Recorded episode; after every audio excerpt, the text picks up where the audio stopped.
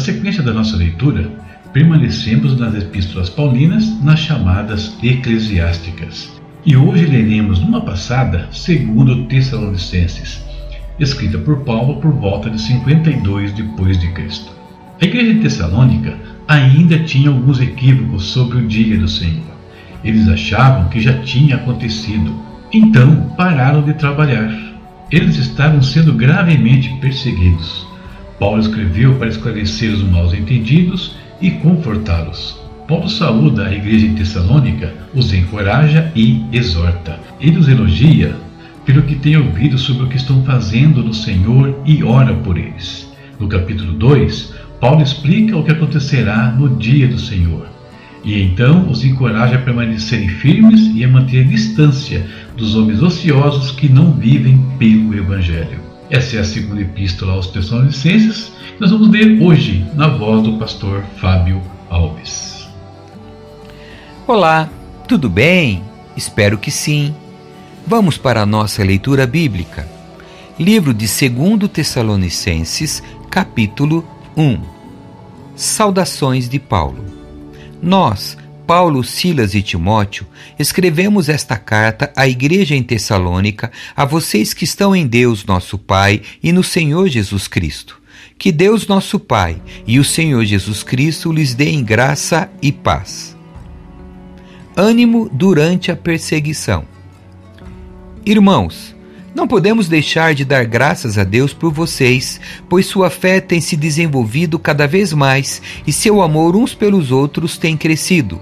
Por isso nos orgulhamos de falar às outras igrejas de Deus sobre sua perseverança e fidelidade em todas as perseguições e aflições que vocês têm sofrido. Deus usará essa perseguição para mostrar que seu julgamento é justo e para torná-los dignos de seu reino, pelo qual estão sofrendo. Em sua justiça, Deus pagará com aflição aqueles que afligem vocês. Deus concederá descanso a vocês que são afligidos e também a nós na revelação do Senhor Jesus quando ele vier do céu. Virá com seus anjos poderosos em chamas de fogo, trazendo juízo sobre os que não conhecem a Deus e sobre os que se recusam a obedecer às boas novas de nosso Senhor Jesus. Eles serão punidos com destruição eterna, separados para sempre da presença do Senhor e de seu glorioso poder. No dia em que ele vier, receberá a glória de seu povo santo e louvores de todos os que creem. E isso inclui vocês, pois creram naquilo que lhes dissemos a respeito dele. Assim, continuamos a orar por vocês, pedindo a nosso Deus que os capacite a ter uma vida digna de seu chamado e lhes dê poder para realizar as coisas boas que a fé os motivar a fazer. Então, o nome de nosso Senhor Jesus será honrado em vocês e vocês serão honrados com ele. Tudo isso é possível pela graça de nosso Deus e Senhor Jesus Cristo. Capítulo 2 acontecimentos que precederão a segunda vinda. Agora, irmãos, vamos esclarecer algumas coisas a respeito da vinda de nosso Senhor Jesus Cristo e de nosso encontro com Ele. Não se deixem abalar nem assustar tão facilmente por aqueles que dizem que o dia do Senhor já começou. Não acreditem neles, mesmo que afirmem ter recebido uma visão espiritual, uma revelação ou uma carta supostamente enviada por nós. Não se deixe enganar pelo que dizem, pois esse dia não virá até que surja a rebelião e venha o homem da perversidade, aquele que traz destruição. Ele se exaltará e se oporá a tudo que o povo chama de Deus e a todo objeto de culto, e até se sentará no templo de Deus e se fará passar por Deus.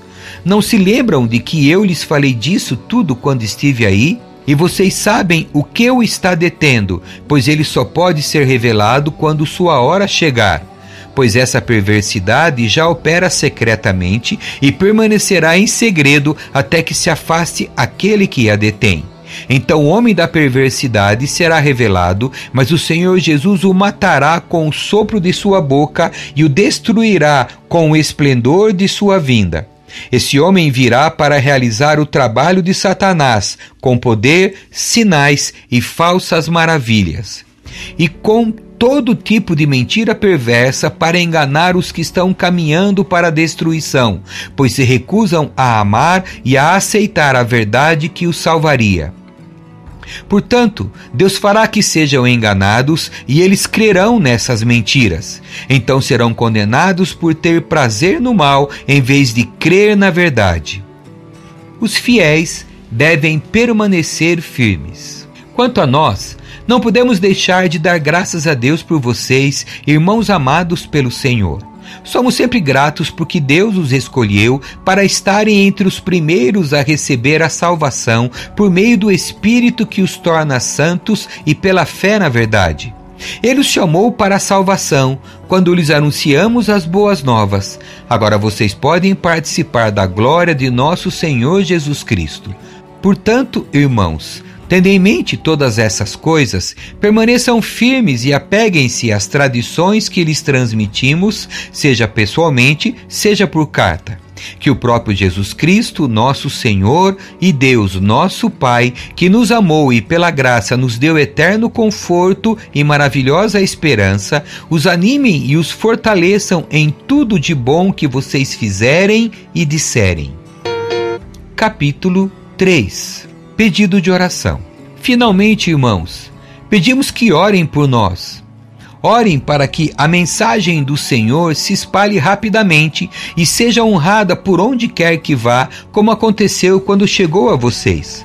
Orem também para que sejamos libertos dos perversos e maus, pois nem todos têm fé. Mas o Senhor é fiel, ele os fortalecerá e os guardará do maligno.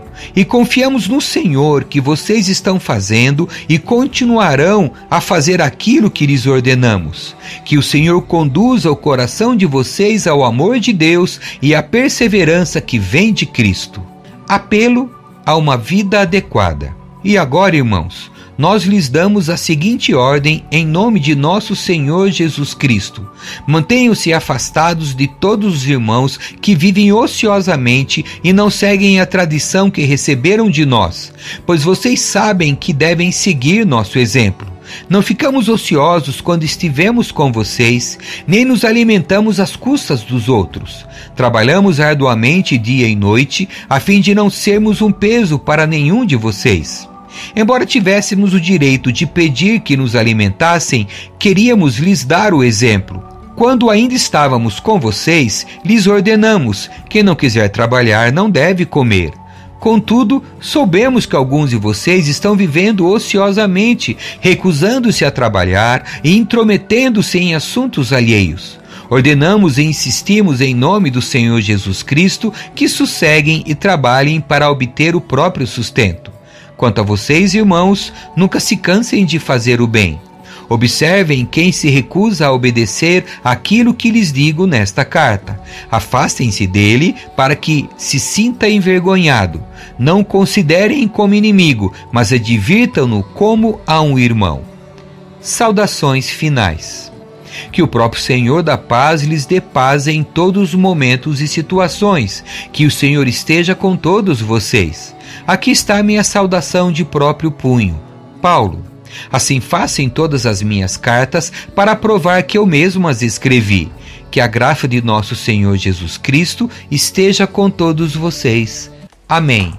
E assim encerramos a leitura do livro de 2 Tessalonicenses. Deus abençoe você. Tchau.